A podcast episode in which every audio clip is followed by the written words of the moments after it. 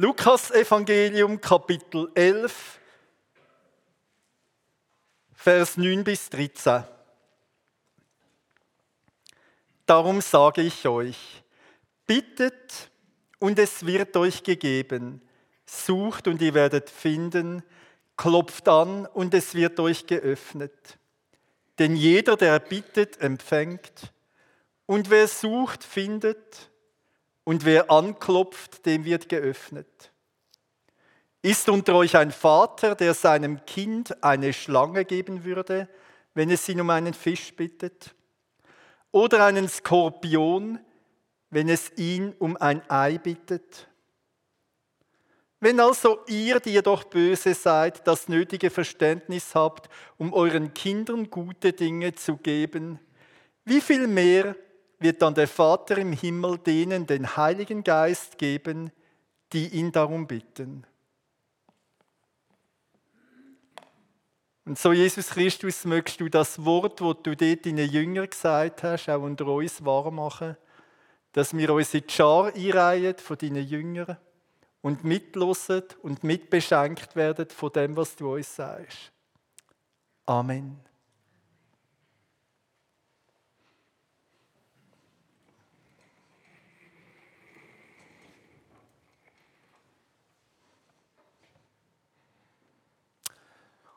Der Text von heute fängt an mit einer Gebetsermahnung und dann erzählt Jesus eine Geschichte.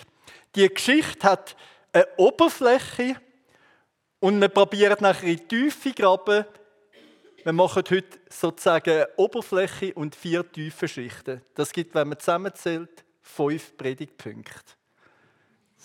Was natürlich viel zu viel sind, aber ihr seht so wach aus heute Morgen dann mute ich euch das zu. Die Oberfläche ist eigentlich einfach. Die Oberfläche heißt, ihr seid böse.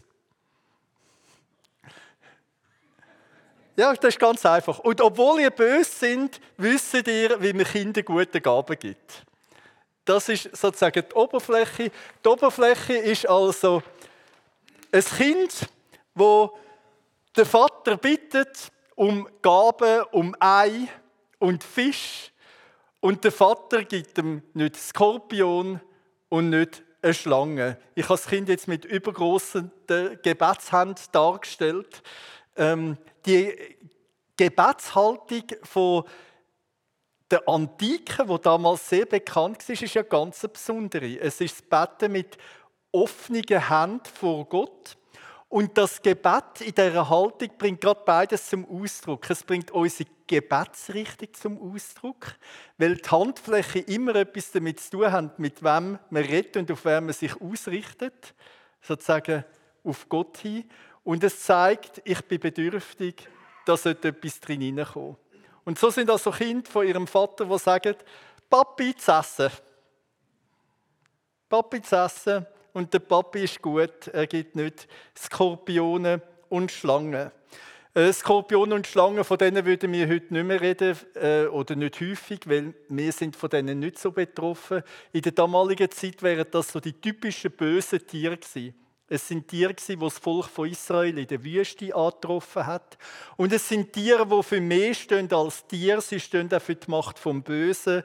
Darum gibt Jesus zum Beispiel seinen Jüngern die Macht auf Skorpione und Schlangen trampeln, um die Macht vom Bösen zu zerstören. Und jetzt heißt es sogar, ihr bösen Leute, gebt nicht Böses euren Kind.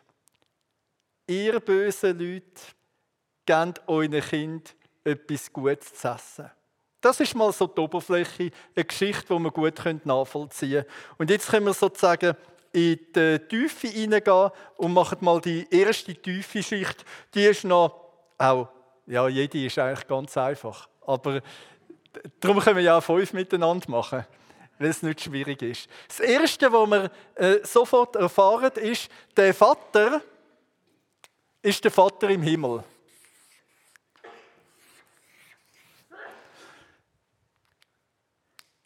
Das ist eine ganz besondere Art von Schlussfolgerung, die ganz typisch ist für das jüdische Denken. Man sagt dem den Schluss vom Kleinen aufs Große. Wenn also etwas beim Kleinen gilt, wie viel mehr gibt es denn beim Großen? Und jetzt macht das Jesus genau gleich. Wenn also wir kleine irdische Mütter und Väter, die doch eigentlich gar nicht so gut sind, gut geben, wie viel mehr der Vater im Himmel? Man könnte ja so sagen, Jesus tut das Beste vom menschlichen Eltern auf den Vater im Himmel übertragen. Und mir ist klar, das ist nicht immer ganz so einfach, weil es gibt ja auch nicht gute Erfahrung mit irdischen Eltern. Aber die Logik ist da, nimm das Beste, was du überhaupt kannst erfahren von irdischen Eltern und dann tust du es sozusagen mal 10, mal 100, mal 1000 rechnen und dann hast du einen Eindruck vom Vater im Himmel. Der Schluss vom Kleinen aufs Große. Die zweite tiefe Schicht.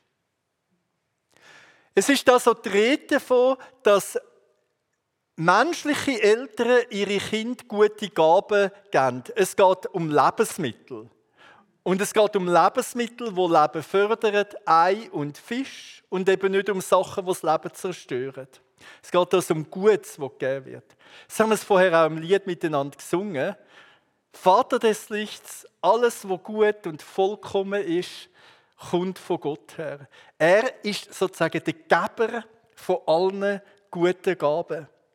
So steht es auch im Parallelbericht wo der Evangelist Matthäus aufgeschrieben hat. Dort heißt es so, wenn also ihr, die ihr böse seid, euren Kindern gute Gaben zu geben wisst, wie viel mehr wird euer Vater im Himmel denen, die ihn bitten, Gutes geben? Das ist also das Bild von einem Gott, der großzügig ist und Gutes schenkt. Und jetzt könnte man sagen, in unserem Text, im Lukas-Evangelium, wird das nochmal übersteigert.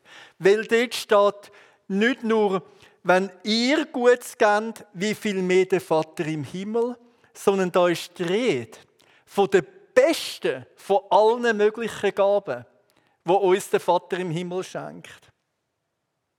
Da heißt es ja in dem Text, wenn nun ihr, die ihr böse seid, den Kindern gute Dinge geben könnt, wie viel mehr wird der Vater im Himmel denen den Heiligen Geist geben, die ihn bitten? Jetzt ist also nicht mehr die Rede einfach von guten Gaben, sondern jetzt ist die Rede vom Heiligen Geist.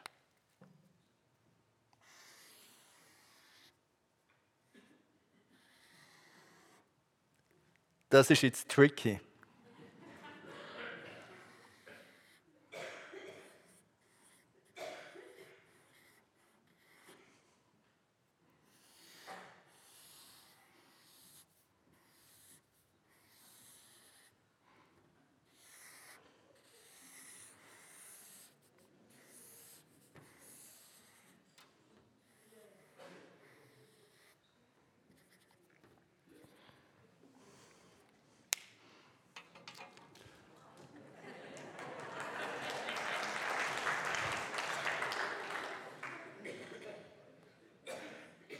Der Lukas geht da so über die Geschichte von Matthäus raus.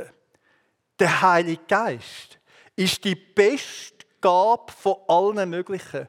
Um diese Gabe haben wir heute miteinander schon gebetet. Wo wir im Psalm 51 gebetet haben, dass Gott uns durch seinen Geist erneuern möge, dass er seinen Heiligen Geist nicht möge von uns bringen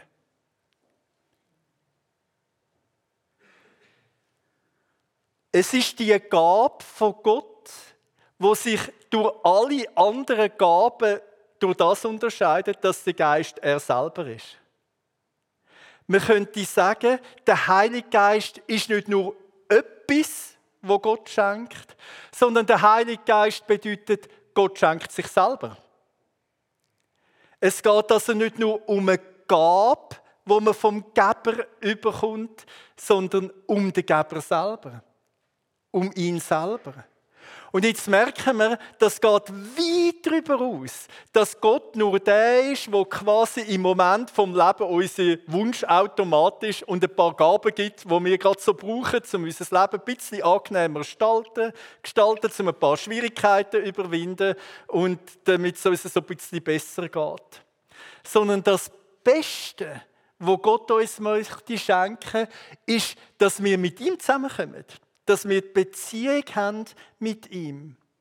Beten heißt also immer das Risiko eingehen, dass Gott uns ganz wird, weil er sich uns ganz schenkt. Beten ist also viel mehr als nur etwas von Gott erwarten, sondern Gott selber erwarten. Beten ist darum äh, sozusagen ein Gemeinschaftsakt ein kommunikativer Vorgang, zum ein schönes Fremdwort halten. Ein Vorgang, wo ich mit dem Gegenüber in eine Beziehung hineinkomme. Da bleibt also Gott nicht distanziert, sondern er gibt sich selber. Es ist Gab, die größtmögliche, wo Gott uns schenken kann, nämlich sein eigenes ewiges Leben, sein eigener Geist. Bitte um die Gabe vom Heiligen Geist, bitte ums der Heilige Geist ist fürs Betten in einem doppelten Sinn wichtig. Es ist zum einen wichtig, weil es die größte Gabe ist, wo Gott schenkt. Und es ist gleichzeitig sozusagen der Gebetskatalysator. Weil dort, wo der Heilige Geist wirkt, wird das Gebet verstärkt und in einem gewissen Sinn überhaupt erst ermöglicht. Der Apostel Paulus hat es im Römer 8 so geschrieben. In gleicher Weise aber nimmt sich der Geist unserer Schwachheit an. Denn wir wissen nicht, was wir eigentlich beten sollen. Der Geist selber jedoch tritt für uns ein mit unaussprechlichen, wortlosen Seufzen. Das heißt, wenn wir die Frage haben, wie kann das Gebet überhaupt dann auch zu Gott kommen, wie geht das? Ist es nicht nur der Heilige Geist Gab von Gott, indem das Gott sich uns selber schenkt, sondern der Heilige Geist, der unser Gebet aufnimmt und vor Gott bringt. Der Heilige Geist ist also, könnte man sagen, wie der Gebetskanal zu Gott selber. Wenn das so sieht, die erste Schicht, es geht um den Vater im Himmel. Die zweite Schicht, die Gabe, wo der Vater im Himmel schenkt, ist der Heilige Geist. Und wir kommen in die dritte Schicht. Jetzt erzählt also Jesus eine Geschichte von einem Sohn, wo der Vater bittet und der Vater gibt ihm nicht ein, äh, nicht Skorpion und Schlange, sondern Ei und Fisch. Und er beschenkt den Sohn, wo ihn bittet, um den Heiligen Geist. Schau, wenn man sich das alles überlegt, dann ist eigentlich klar, was Jesus erzählt, ist seine eigene Geschichte. Das ist gar nicht nur eine Belehrung für andere. Das ist seine eigene Jesus-Erfahrung. Man könnte sagen, das Kind, der Sohn, wo da betet, ist Jesus selber. Jesus der Christus. Und das tue ich jetzt nicht nur behaupten, sondern dann machen wir uns noch einen Moment auf die Spur. Und wir können den zweiten Text aufschlagen aus dem Lukas-Evangelium. Im Lukas-Evangelium Kapitel 3, dort ist der Bericht von der Taufe von Jesus. Und in dem Bericht von der Taufe von Jesus lassen wir Folgendes. Unter all den vielen, die sich taufen ließen, war auch Jesus. Und als er nach seiner Taufe betete, öffnete sich der Himmel und der Heilige Geist kam in sichtbarer Gestalt wie eine Taube auf ihn herab. Und aus dem Himmel sprach eine Stimme, du bist mein geliebter Sohn, an dir habe ich wohlgefallen. Wenn also Jesus berichtet von einem Sohn, wo der Vater bittet, und der Vater beschenkten Sohn aus dem Himmel oben runter mit dem Heiligen Geist, dann ist das die Erfahrung, die Jesus selber gemacht hat bei seiner Taufe. So wie der Lukas der Einzige ist, wo über den Heiligen Geist redet, bei dem, was Gott schenkt, so auch bei der Taufe ist der Lukas der Einzige, der berichtet, das kleine Wörtchen, wo steht, dass Jesus bei der Taufe betete. In allen anderen Evangelien steht das nicht. Aber der gleiche Lukas, der sozusagen nachher die Sohngeschichte erzählt, erzählt das auch bei der Taufe, dass Jesus betet hat. Und wenn man Text miteinander verbindet, dann ist klar, was er betet hat. Vater im Himmel, beschenke mich mit dem Heiligen Geist. Und der Himmel geht auf. Und der Heilige Geist kommt in einer Form von der Taube auf Jesus runter. Und die Stimme aus dem Himmel, du bist mein geliebter Sohn. An dir habe ich wohlgefallen. Und so wird Jesus mit hineingenommen in das großartige Geschehen von Gott. Und wir haben sozusagen vor uns den Vorgang, was in Gott selber stattfindet. Jesus erzählt seine eigene Geschichte und teilt sie mit uns. Und mit dem kommen wir schon zur vierten tiefen Schicht. Und ihr merkt, äh, es hat zwar fünf Punkte, aber es geht kurz. Die fünfte tiefe Geschichte. Und das heißt, was heißt das jetzt für unser Betten? Und für unser Betten heißt das, dass wir nicht die Ersten sind vom Betten. Der erste Better ist Jesus selber. Wir können sagen, Gebet ist etwas, wo in Gott selber stattfindet. Gebet hat etwas mit dem drei einigen Gott zu tun. Dass der Vater und der Sohn in Gemeinschaft sind. Dass der Sohn zum Vater redet, mit dem Vater redet. Und der Heilige Geist so die Verbindung vom Reden miteinander ermöglicht. Beten ist etwas, wo schon in Gott selber stattfindet, wo nicht mit uns anfängt. Und was jetzt passiert, ist, dass Jesus sein Gebetsleben mit uns teilt. Er teilt seinen Vater mit uns. Er teilt den Heiligen Geist mit uns, den er bekommen hat. Und er teilt seine Gebete mit uns. Und ich finde das eine unvorstellbar große Ermutigung zum Betten. Das heißt ja, wenn ich bete, stimme ich mit ein in das Gespräch, wo Jesus Christus mit seinem eigenen Vater hat. Ich bin gar nicht allein im Betten. Im Betten stelle ich mich sozusagen mit Jesus ins Taufwasser rein, strecke meine Hände zum Vater im Himmel und wie Jesus sage ich, da bin ich.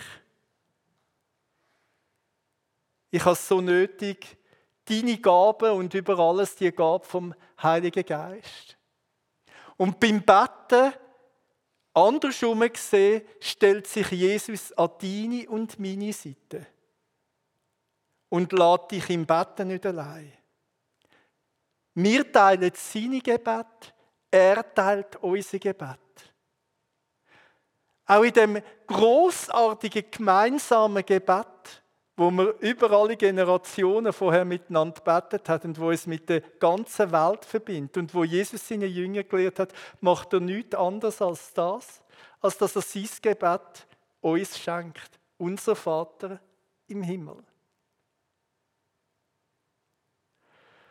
Und in dem wird etwas von dem Großartigen sichtbar, dass Gott sein eigenes ewige Leben für dich und mich aufmacht. Und jetzt du sozusagen die Chance hast, an der Gesprächskultur vom Himmel teilzunehmen, an der göttlichen Gesprächskultur teilzunehmen, eintauchen in das, was Jesus wichtig ist und Jesus taucht ein in das, was dir wichtig ist. Und im Betten trittst du an die Seite von Jesus und Jesus an deine Seite. Und mit ihm zusammen richten wir uns an den Vater im Himmel. Und der Heilige Geist ist die Gabe, die wir überkommen und der, wo uns im Gebet vor Gott vertritt. Man kann darum sagen, beten, im Beten haben wir selber mit dem dreieinigen Gott zu tun. Mit dem Vater, wo Jesus mit uns teilt, mit dem Sohn, wo wir als seine Brüder und Schwestern an seine, an seine Seite gehen und mit einstimmen ins Gebet. Und mit dem Heiligen Geist, wo uns mit Gott verbindet, wo uns als Gab geschenkt ist und uns mit nimmt ins Betten. Es mag Momente geben im Betten, wo man sich sehr allein fühlt. Es mag Momente geben im Betten, wo man das Gefühl hat, da bleibt alles bei mir, da dringt nichts in den Himmel. Es mag Momente geben im Betten, da ist unser Herz auch selber ganz verkorkst. Es gibt auch ehrlich gesagt Momente im Bett, wo wir sehr egoistisch sind. Wo wir gerne Gab hätten für von Gott, aber nicht unbedingt ihn selber. Und schau, sobald wir dann uns wieder verbindet mit Jesus Christus, verbindet mit seinem Betten, mit seinem Wort, uns in sein Gebet mit hineinlassen, dann geht uns der Himmel auf. Und dann beschenkt uns der himmlische Vater mit seinen guten Gaben, die er für uns parat hat, und mit den besten von allen möglichen Gaben, dem Heiligen Geist. Wir haben jetzt einen Gebetsraum eingerichtet als Gemeinde, nicht nur für die Gemeinde, sondern für alle und darüber hinaus. Auch das ist ein Ort, wo wir in das Gebet vom Sohn zum Vater im Geist kann mit einstimmen Und es könnte sogar sein, wenn du jetzt sagst, ja, das wäre jetzt eigentlich genau der richtige Moment. Es ist nicht verboten, dass du jetzt, wenn wir dann da oben Lobpreislieder singen, dort zur Tür rausgehst, einen Schritt runter und du gehst runter, knündelst vor das Kreuz her, hebst deine Hand dem Vater entgegen und bittest um Gabe vom Heiligen Geist dass er dich erfüllen und dass er dich begleiten möchte, dass du dich wieder neu mit ihm verbindest. Und du kannst es natürlich auch da oben machen, während dem Moment vom Lobpreis. Und in das stimmen wir jetzt mit ein.